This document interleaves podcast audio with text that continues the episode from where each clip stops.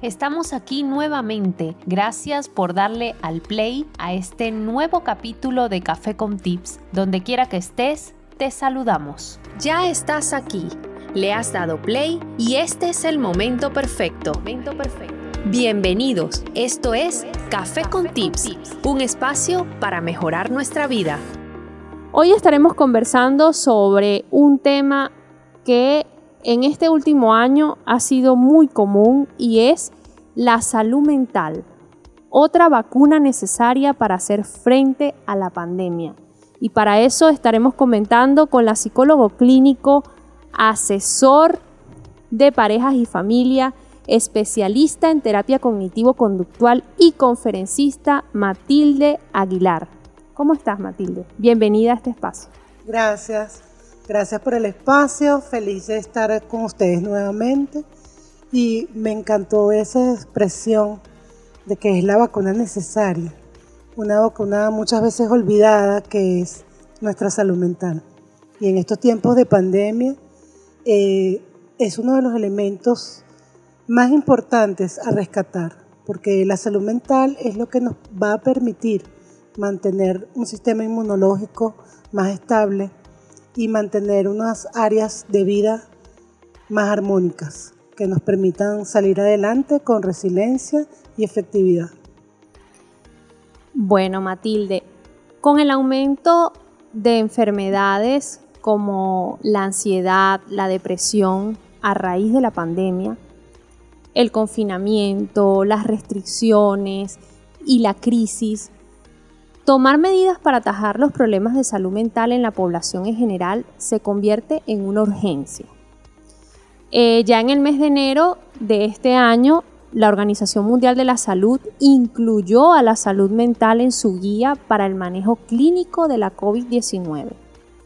La institución recomienda apoyo psicológico a todas las personas con sospecha o confirmación de coronavirus, así como la identificación temprana de síntomas de ansiedad y depresión para iniciar posibles intervenciones y prevenir complicaciones posteriores a el padecimiento del virus.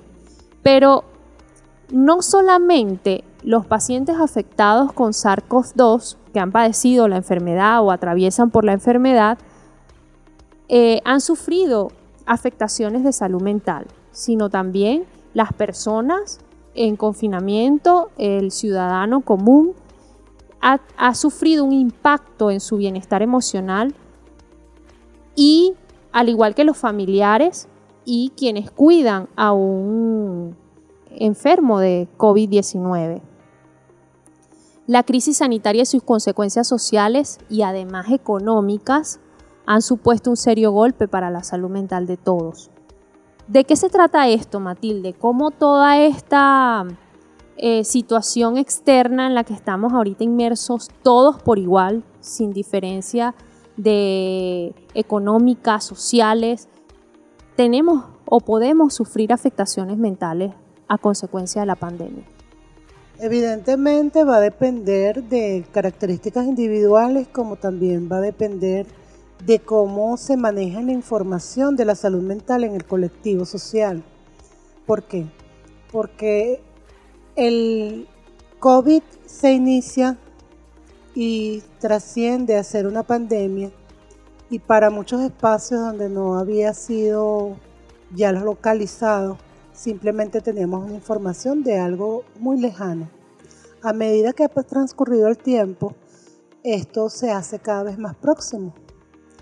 Ha llegado a muchísimos países, ya no solamente es el país, es la ciudad, es el amigo, es el vecino y aquello que considerábamos lejano y nos producía incertidumbre se ha convertido en algo real, tangible, cercano. Y mientras más cercano, esa incertidumbre, ese miedo a cómo afronto yo una situación, primero por cómo establezco mi propia seguridad, mi bioseguridad, cómo protejo a mis hijos, cómo ha cambiado el sistema económico, la producción individual, la producción familiar, familiar, social, eso ha afectado directamente a lo que es la estructura mental del individuo. Tu vida común desapareció. y debes reestructurarla. Reestructurarla desde el miedo, reestructurarla desde la incertidumbre, reestructurarla desde ese desconocimiento de qué voy a hacer a futuro con esta vida nueva, con esta vida que tengo y que hasta veces hasta dudamos si vamos a seguir teniendo vida. Y ese enorme miedo se trasciende a pensamientos, a pensamientos que nos bombardean a diario, que nos paralizan, que nos llenan de miedo. Pero es allí donde se debe hacer el trabajo de salud mental. Cuando la persona empieza a presentar síntomas, cuando empieza a modificar sus comportamientos, a modificar sus ritmos de vida, a sentirse desestructurado. Y lo principal es que pueda comunicar que algo no es ni está sintiendo como venía sintiendo. Sí, fíjate Matilde, siempre desde que empezó la pandemia el mensaje ha sido hacia el cuidado físico, lavarse las manos, mantener el distanciamiento físico, usar correctamente el tapaboca, evitar salir a la calle, evitar sitios, aglomeraciones y siempre nos han hablado de las consecuencias físicas, ¿verdad? De que el virus entre en tu cuerpo. Pero el tema de la salud mental es tan fuerte que hay estudios que ya se han hecho en países afectados grandemente por la pandemia, como por ejemplo España, donde la Confederación de Salud Mental advirtió sobre eh, adoptar medidas urgentes para atender la situación de salud mental de la pandemia que afecta ya el 93% de los países del mundo. Y esa es una cifra gigantesca si además le suman que en esos países que han sido sometidos a este estudio y que además la OMS ha certificado eh, esos datos, eh, los servicios de salud mental se han paralizado o se han reducido drásticamente a consecuencia de la pandemia. Porque si ciertamente muchas cosas han, visto reducida su, su normalidad, por decirlo así, es grave la situación que se vive con la situación de la salud mental. Podemos decir que en Venezuela hay una gama importante de profesionales dedicados a la salud mental, eh, médicos psiquiatras, psicólogos eh, y otro tipo de especialistas. Pero la dificultad que se presenta aquí, en nuestro territorio, es que básicamente la población no tiene cultura de salud mental. Y es precisamente por lo que muchos psicólogos eh, agradecemos siempre estos espacios, porque debemos fomentar la cultura de la salud mental. Y en el caso de pandemia, eh, se ve afectado básicamente en, en cambios emocionales, en cambios emocionales, en cambios de higiene de sueño, en cambios de ansiedad, elementos que nos llevan a hacer conductas ansiosas para luego sentir emociones que nos puedan llevar hasta unos episodios de pánico. Se habló también de un fenómeno importante que se dio al inicio de la pandemia, que es el síndrome de la cabaña, donde las personas eh, manifestaban el miedo a interrelacionarse, a salir de sus casas, a interactuar sin embargo, todo esto, si no se, no se busca información, si no se tienen eh, la atención adecuada para los síntomas que se puedan presentar tanto en un miembro de la familia como en uno mismo, esto nos puede llevar al desarrollo de enfermedades o a la profundización de enfermedades ya preexistentes en el área de salud mental hablamos de que hay personas que tienen una estructura de personalidad específica y que con la pandemia puedan ir desarrollando. Vamos a un caso sencillo. Personas con problemas de autocontrol en confinamiento no saben manejar sus niveles emocionales, no saben manejar sus estados, sus niveles de comunicación, han tenido que interrelacionar más tiempo con la familia y han tenido que practicar tolerancia, tolerancia que muchas veces hasta desconocen. Y eso se ha traducido a problemas de conducta, a problemas emocionales donde hay un desborde de, eh, conductas agresivas de maltrato hacia los niños, hacia la mujer, hacia la familia y que no solamente pueda venir del hombre, porque también podemos decir de que la madre que es cuidadora o la persona que es cuidadora de niños, niñas y adolescentes eh, muchas veces no presenta los niveles de tolerancia y puede ser también precisamente porque ya viene presentando déficits o excesos en sus niveles de autocontrol, en sus manejos comunicacionales o presente algún trastorno de personalidad eh, específico ya de base. ¿Cuáles son esas afectaciones psicológicas que se están multiplicando en, el entorno de la pandemia? Básicamente eh, podemos observar en índices específicos que se atienden en consulta privada casos prominentes de depresión, de ansiedad, de ataques de pánico, de alteraciones conductuales.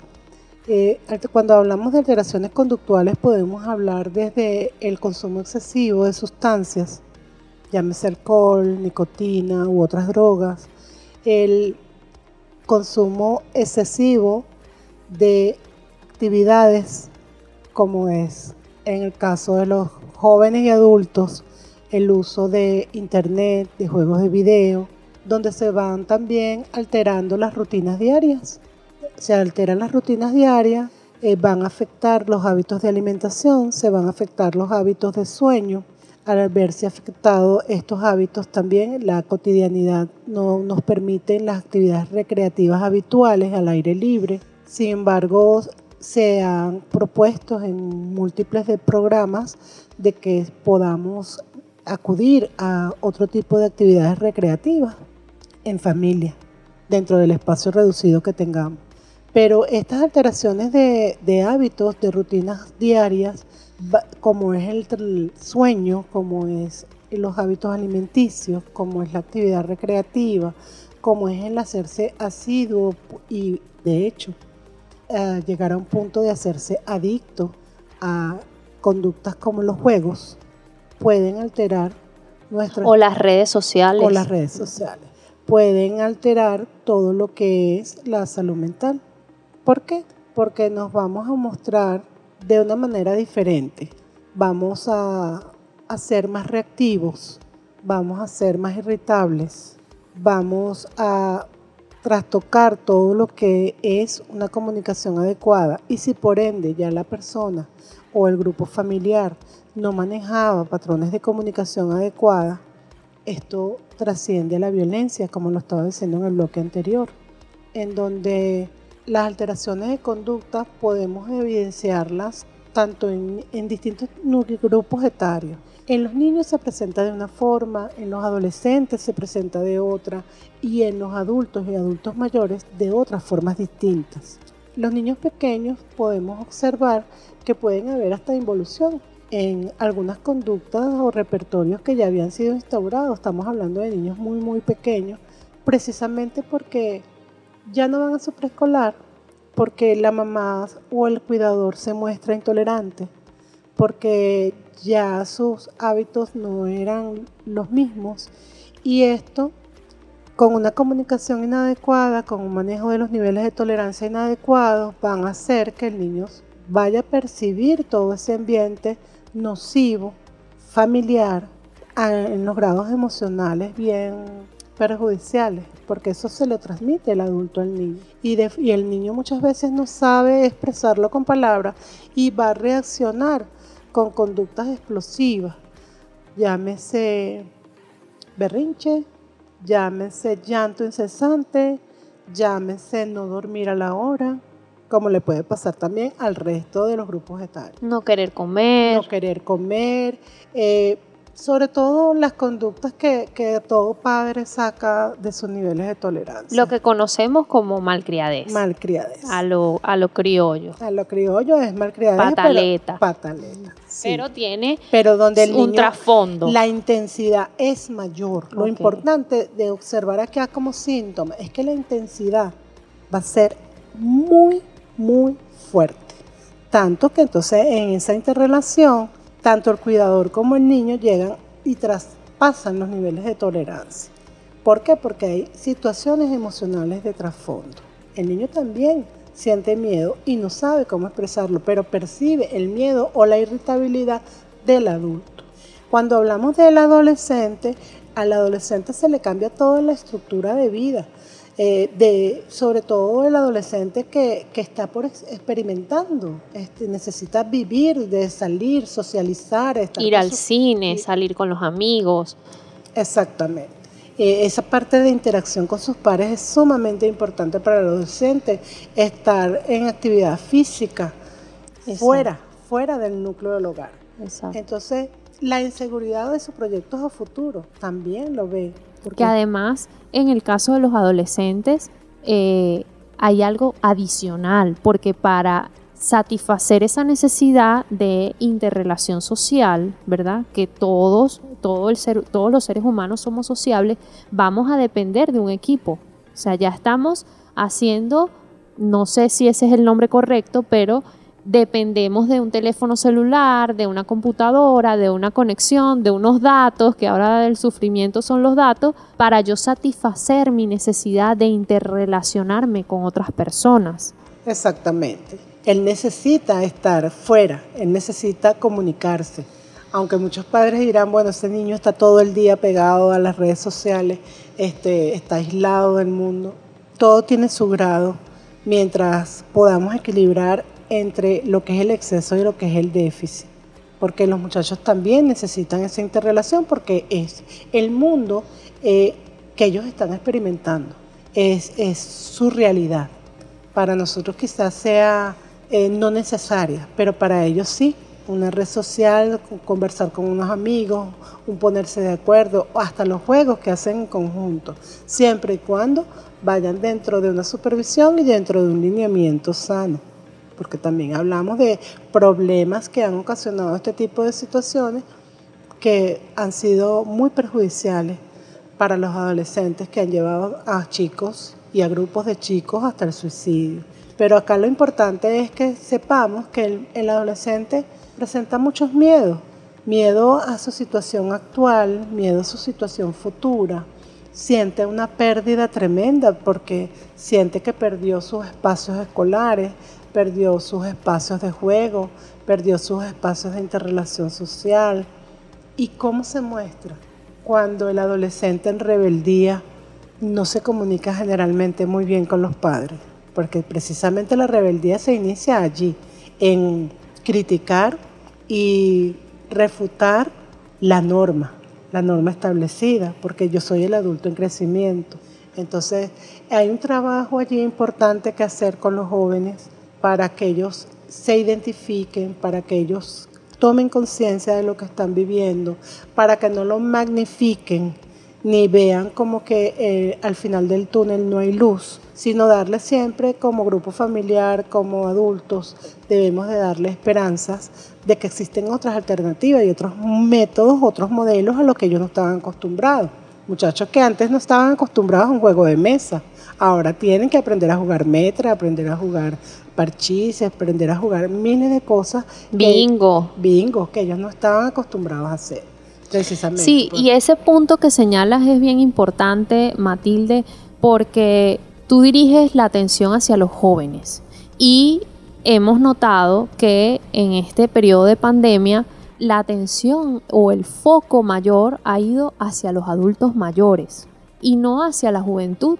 No fue hasta que el virus empezó a afectar a los jóvenes y las estadísticas nos fueron dando señales de que la juventud este, podía padecer el virus y además no resistirlo cuando, oye, los focos se desviaron, mira, tenemos que atender esta parte de la población.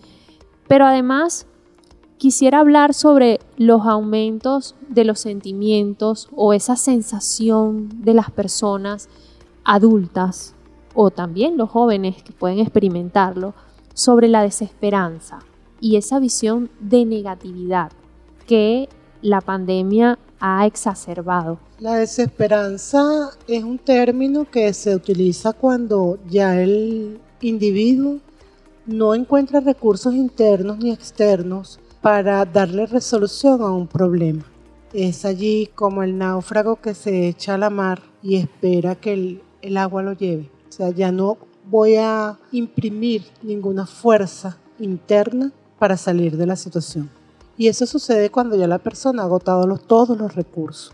Aquí muchas personas pueda que caigan en desesperanza, pero es precisamente por ese tipo de distorsiones cognitivas que pudieran estar presentes en su psique. Y no todos vamos a pensar de la misma manera, porque lo principal a abordar dentro de la terapia es la forma en que tú estás viendo la realidad, establecer los, cuáles son tus criterios de realidad. Poder ver cuáles son los pensamientos que están generalmente presentes en ti, estos llamados pensamientos distorsionados, que también van a depender en cada individuo de las creencias que estén instauradas en cada persona. Entonces, la desesperanza no va a ser colectiva, pero sí es importante atenderla porque de, de estas características que acabo de describir se van a generar en distintos individuos. Y es allí donde el trabajo de salud mental es tan importante, porque cuando la persona contacta con todos estos pensamientos negativos, con todos estos pensamientos que llevan a emociones y luego que van a llevar a conductas eh, no tan adaptativas, entonces la persona entra en crisis, entra en una crisis depresiva, entra en una crisis de ansiedad, entra en una crisis de pánico, de inmovilización y cae posteriormente en la desesperanza. Esta desesperanza puede ser eh, contrarrestada, pero va a depender mucho también de fomentar la resiliencia en el individuo, de que esa persona vea con cuáles son sus fortalezas y sus debilidades, que puede reestructurar no solamente sus pensamientos, sino que también puede reestructurar su ambiente y puede reestructurar sus proyectos de vida a futuro. O sea, que puede replantearse una forma de vivir que le permita eh, ser adaptativo y ser adaptativo no es otra cosa que manifestar nuestra inteligencia. Es la capacidad que tiene el ser humano de adaptarse a las circunstancias. Entonces es allí donde la persona se repunta.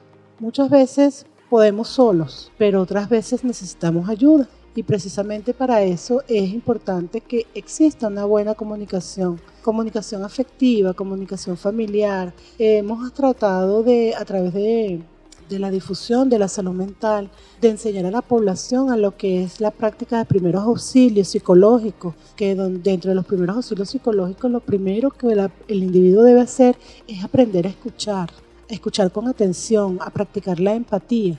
Y es algo que en estos momentos de, tanta crisis necesitamos observar a nuestro alrededor, porque no sabemos quién está al lado nuestro simulando una sonrisa, pero su mundo se está desmoronando. Entonces, eso nos va a enseñar a ser más humanos. Y de esa humanidad va a depender muchísimo nuestra salud mental. Y la búsqueda de ayuda, por supuesto, eh, cuando no se puede solo, para eso están los equipos de salud mental. Hablando de los equipos de salud mental, pueden interactuar con nosotros a través de el Instagram arroba café y a través del Instagram de nuestra psicólogo clínico Matilde Aguilar arroba abiertamente 2.0. Y hablando sobre el tema de por dentro nos estamos desmoronando. Los cambios familiares, Matilde, que son un golpe duro en pandemia. Ese duelo de un joven que perdió a un familiar, que perdió a sus padres. Hay, hay familias que han perdido hasta tres, cuatro miembros de su familia a causa del virus y además la forma tan terrible que esta enfermedad se lleva a nuestros familiares sin poder despedirlos, sin poder estar allí cuando están convalecientes atendiéndolos, dándoles aunque sea una mano. ¿Cómo sobrellevar eso para que nuestra salud mental, o mejor dicho, cómo afecta la salud mental esta situación, esos duelos, sobre todo en la juventud? que pierden sus pilares de su evolución de su vida, por decirlo así. Generalmente podemos ver que los jóvenes y adolescentes, ellos no expresan muchas veces con palabras las vivencias que tienen. Y ellos también están presentes en un duelo, los niños también viven un duelo por la pérdida de ese familiar. Quizás no con los niveles de conciencia como lo puede manejar el adulto porque también va a depender de cómo culturalmente se le ha enseñado a manejar la muerte a, los miembros de una familia.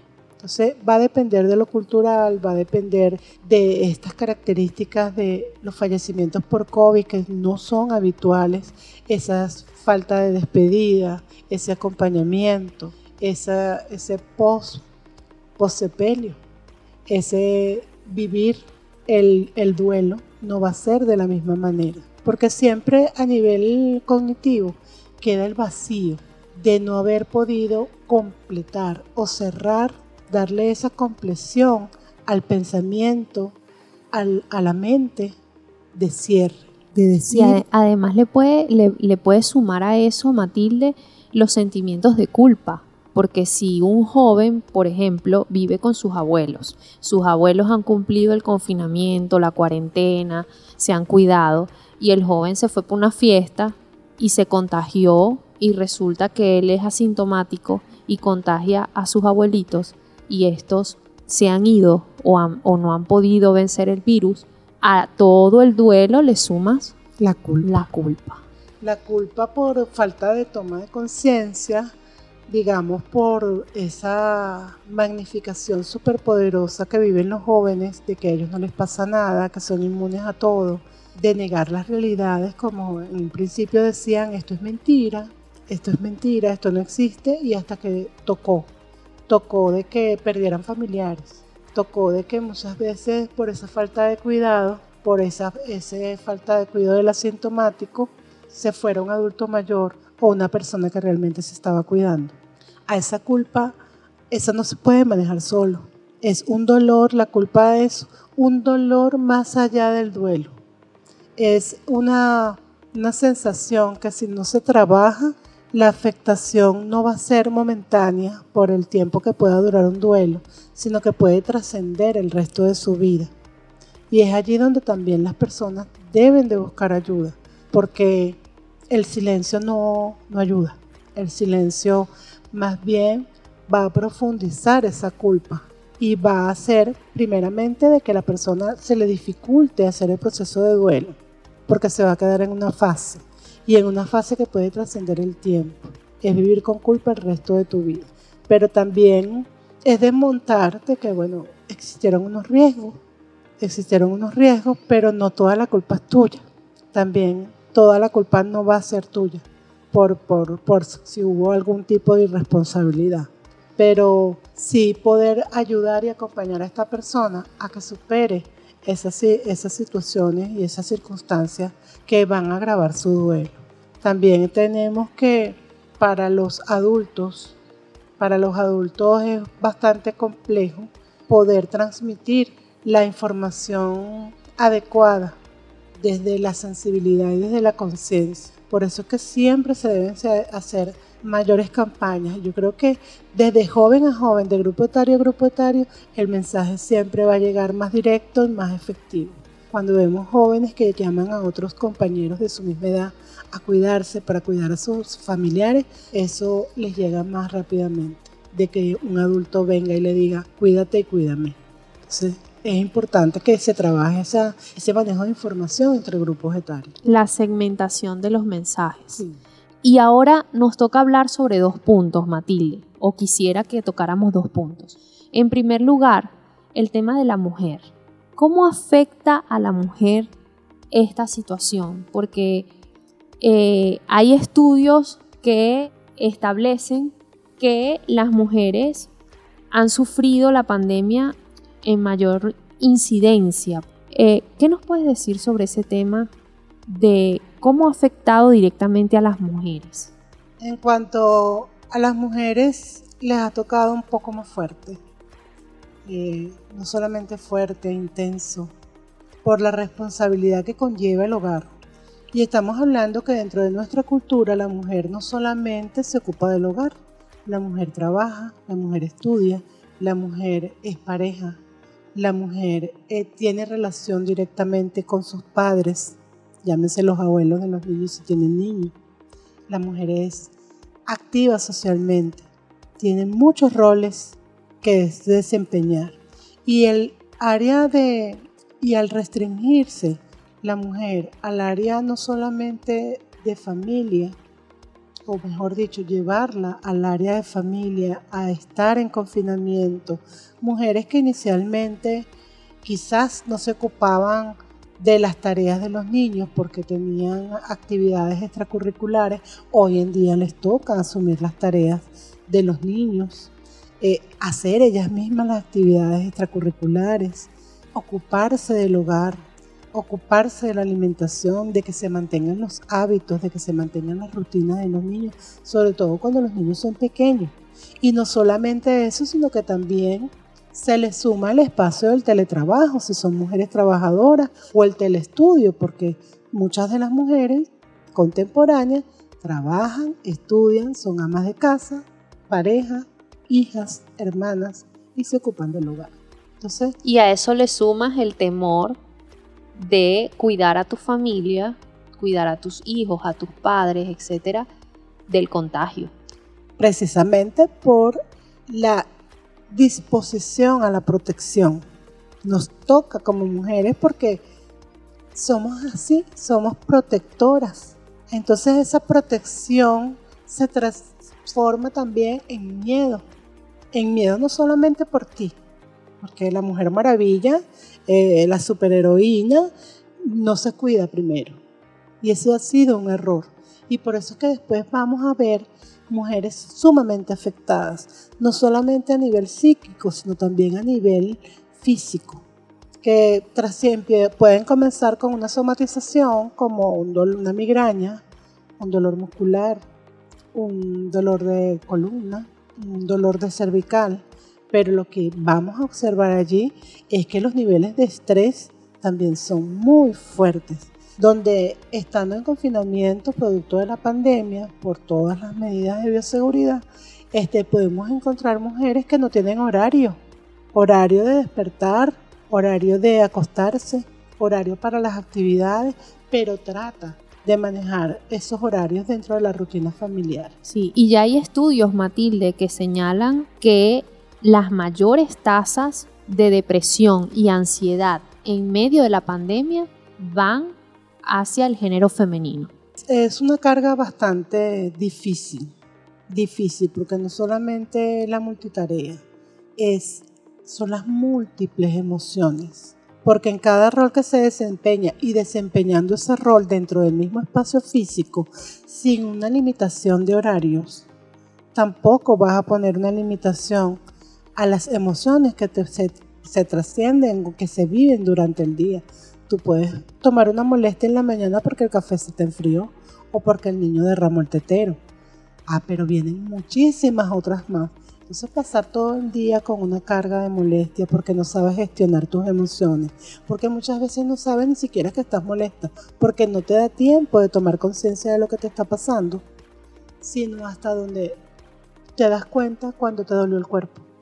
Te das cuenta cuando se formó en el hogar una discusión insostenible con tus hijos, con tu esposo, con tus padres, con tu cuidador, con quien estés, porque te vuelves reactiva y llega un momento en que se producen las explosiones.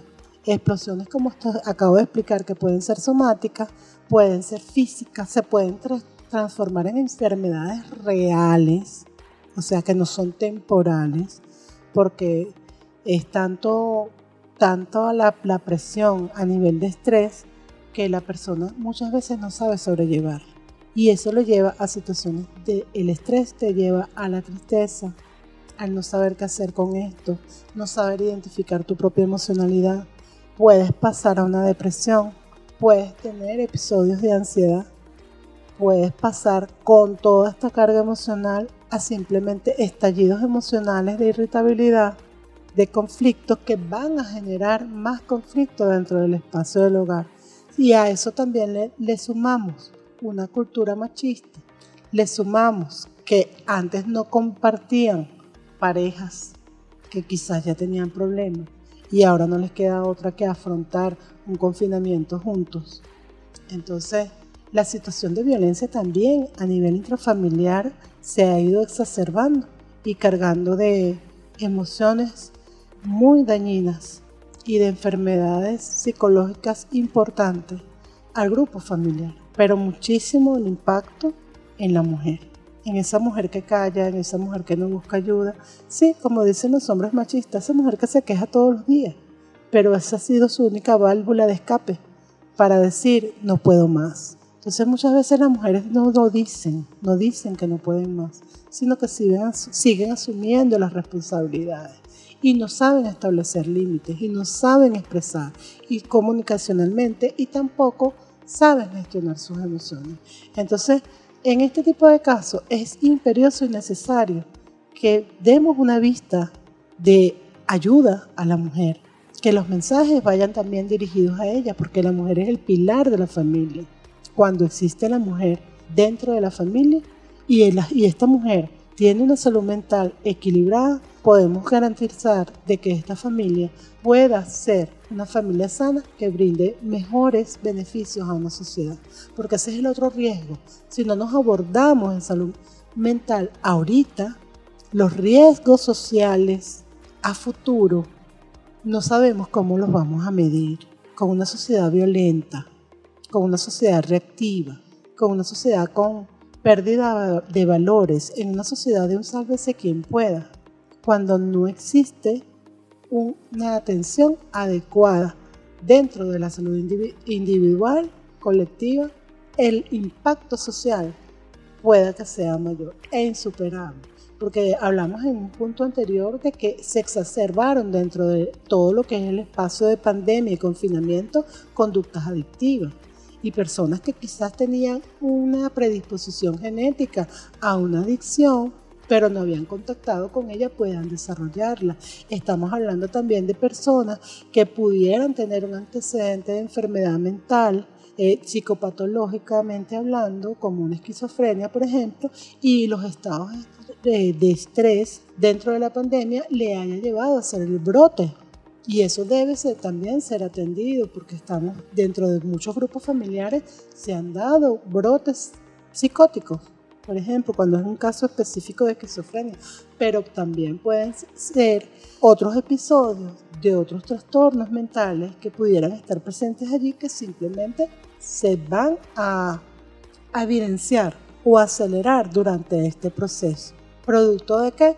de un cambio de estructura, de un estrés, de miedos, de inseguridades no canalizados. Sí, de hecho, Matilde, eso que dice sobre las afectaciones que más adelante, si no las atacamos en este momento, la situación puede salirse un poco de control.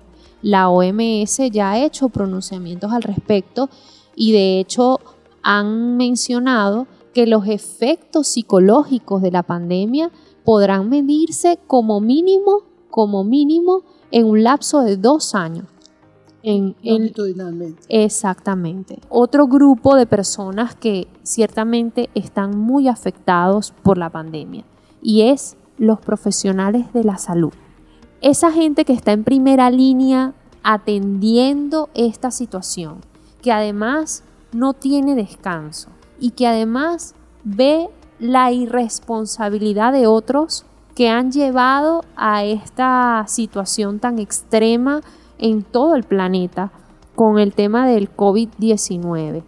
¿Cuáles son las afectaciones psicológicas de la pandemia si ya los estudios dicen que un 53% de los trabajadores sanitarios presentan valores compatibles con estrés postraumático solo en la primera oleada de la pandemia?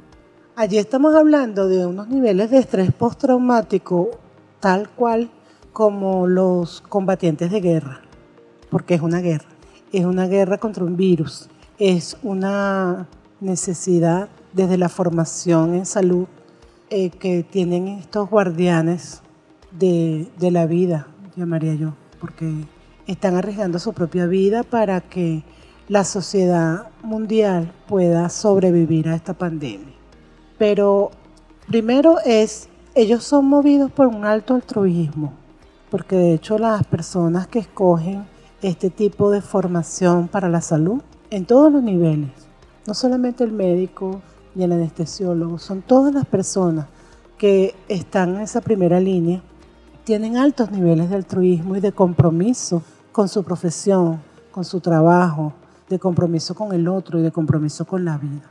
Pero aquí en los niveles de estrés laboral los lleva a un fenómeno que se llama síndrome de Burnout.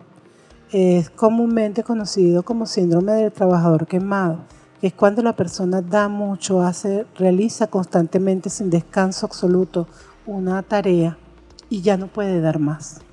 Eso pasa y produce afectaciones físicas y psicológicas, donde la persona ya no puede más, pero también le vas a sumar la frustración de ver cómo tu esfuerzo muchas veces no sirve de nada, porque hay personas que no toman conciencia y que han seguido propagando el virus. Además, disculpa que te interrumpa, también pueden tener cierta frustración al ver un paciente hacer todo lo posible y lo imposible y ver cómo esa persona se desvanece ante el virus. También debe ser muy frustrante desde el punto de vista médico. Por supuesto, los médicos están capacitados para eso, para la pérdida de un paciente, pero quizás lo que nuestros médicos que no han vivido situaciones de guerra no están preparados es para estas pérdidas tan gigantes, tan grandes donde no es uno, ni dos, ni tres pacientes, son muchos. Y es prepararse para eso. Y, y no solamente han sido los pacientes, también han sido los colegas, los compañeros de trabajo. Familiares. familiares. El estar fuera de sus hogares, el no poder compartir con ellos, sabiendo si quizás vuelvan o no vuelvan. Es una situación de guerra. Por eso es que se habla de estrés postraumático. Los niveles de estrés postraumático, atender desde ya y atender a futuro, tal cual como las personas que fueron a las guerras más épicas del siglo XX. Entonces, esta es como diríamos en una guerra de armas, pero si es una guerra contra un enemigo invisible. Un enemigo invisible, es de salud, es de conciencia, es de donde tu arma principal es la conciencia, donde tu arma principal es la sensibilización, donde tu arma la tienes en tus manos y literalmente cuando te lavas las manos. Entonces, pero tus otras herramientas, tus otras armas están dentro de ti. Cuando tú preparas a tu propio ser, a tu propia individualidad para afrontar aquello que en algún momento quizás nos movió el piso, que era desconocido. Ya ha pasado un año, ya hemos ido conociendo, este nos hemos ido informando y podemos establecer medidas preventivas, tanto a nivel emocional, a nivel conductual, a nivel social, a nivel familiar, haciendo prevención en salud. Y esa prevención en salud física también debe impactar la prevención en salud mental, porque si no funciona bien eh, el área mental, no podemos avanzar a nivel físico y no podemos avanzar a nivel económico y no podemos avanzar como sociedad. La prevención principal está en la salud mental. Matilde, ahora para toda la audiencia que nos escucha en este momento y que a lo mejor se siente identificada, un médico, una mujer en casa, un joven, que se sentido identificado con este tema, ¿cómo me doy cuenta de que algo me está pasando? ¿Cómo detecto que toda esta situación se me ha convertido en un problema de salud mental? ¿Cómo, ¿Cómo me doy cuenta? ¿Cuáles son esas señales que me van a decir, oye, tengo que hacer algo? Vamos a comenzar desde lo más simple. Alteraciones de sueño, dificultad para conciliar el sueño, dificultad para dormir el tiempo continuo, dificultad para despertarse, porque estamos hablando muchas veces de que nos cuesta dormir, pero también está, hay personas que duermen de más. Estoy durmiendo de más, me cuesta dormir, mi sueño es interrumpido, me levanto muy temprano, tengo un sueño reparador. Ese es el primer síntoma. Otro síntoma importante son las alteraciones en los hábitos alimentarios. La ingesta compulsiva de alimentos o de determinados tipos de alimentos la ingesta de determinadas sustancias también. Si una persona tomaba dos cafés diarios y está tomando seis, algo está pasando. Allí se está, pudiera estar generando un proceso ansioso. La irritabilidad. Yo creo que nosotros principalmente debemos aprender a monitorearnos, siempre lo digo. La la autoobservación es sumamente importante porque desde ese conocimiento propio tú puedes determinar cuáles son tus alteraciones. Entonces esa autoobservación es lo que va a decir, bueno, yo generalmente me comporto de determinada manera y últimamente estoy más irritable, menos activa, más somnolienta, menos participativa, no me interesa nada. Identificar esos pequeños síntomas es sumamente necesario. En tu interrelación con otros, me estoy aislando, no me provoca nada, la apatía, cuáles son mis intereses, si antes, cómo era yo antes y cómo soy ahora, qué cambios se han producido en mí. Si estoy más sensible, porque generalmente también es una hipersensibilidad, que no me gusta cómo me ve, entonces me molesto, no me hables de tal volumen, porque entonces puedo reaccionar. Puedo reaccionar de dos formas, de una forma agresiva o una forma, eh, digamos, con tristeza, con melancolía cuando esos espacios de tristeza y de melancolía están trascendiendo más allá de un episodio, sino que ya puedo decir que paso más de las 24 horas en esas fases. Entonces, esa autoobservación, esos inicios eh, de autoobservación en los cambios de repertorios conductuales, en los cambios de interacción, en los cambios de, cambios de hábitos diarios y de rutina, es lo que nos va a encender las alarmas para poder decir algo está pasando en mí. ¿Y qué hago? ¿Qué haces? ¿Qué hago una vez que me doy cuenta de, que, de que no duermo, de que tengo una lista larga? Comunicarlo. Lo principal es comunicarlo con tus personas cercanas. Y esas personas cercanas practicar lo que son esos primeros auxilios psicológicos. Principalmente la escucha Escuchar. Escuchar sin juzgar, ser empático. Facilitar al otro que pueda desarrollar su, su expresión de pensamiento y de emociones contándonos qué le está pasando. Cuando la persona es capaz de verbalizar lo que le está pasando, puede identificar muchísimo mejor. Luego que identifica muchísimo mejor, puede buscar una rama enorme de recursos, desde, bueno, individualmente, sin necesidad de un psicólogo a la mano. Voy a cambiar mi rutina, me voy a acostar más temprano, voy a practicar higiene de sueño, lo busco en YouTube, ¿Cómo se hace? Voy a practicar yoga, voy a hacer ejercicio en casa, cambio de una manera saludable ciertos hábitos. Si eso no funciona, allí es donde usted va y los síntomas persisten o se hacen más grandes, ahí es donde vuelve y continúa comunicando con esas personas cercanas y toma la decisión de buscar una ayuda profesional. Ayuda profesional, psicológica o psiquiátrica. Exactamente ayuda profesional psicológica y psiquiátrica porque en todas las primeras fases usted puede armarse de toda la ayuda que quiera. De hecho, hasta nombré YouTube que hay una gama de terapias alternativas que puede ubicar para establecer rutinas sanas. Pero si eso no funciona, si usted siente que ya es intolerable, que su estado emocional se está viendo afectado, que sus interrelaciones se están viendo afectadas, que su estado de de comportamiento se han exacerbado o han disminuido en un extremo que ya son dañinos para sí mismos, entonces, o para las personas que, con las que convive, entonces allí es el momento de tomar la decisión de buscar ayuda profesional, psicólogo o psiquiatra.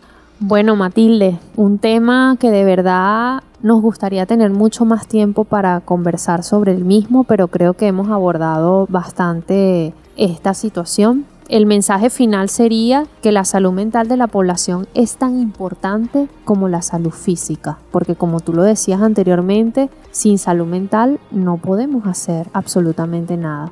Si te ha gustado este podcast, compártelo. Tal vez a alguien le pueda servir. Si quieres estar atento a las novedades y no perderte ninguno, sígueme en redes sociales en Café con Tips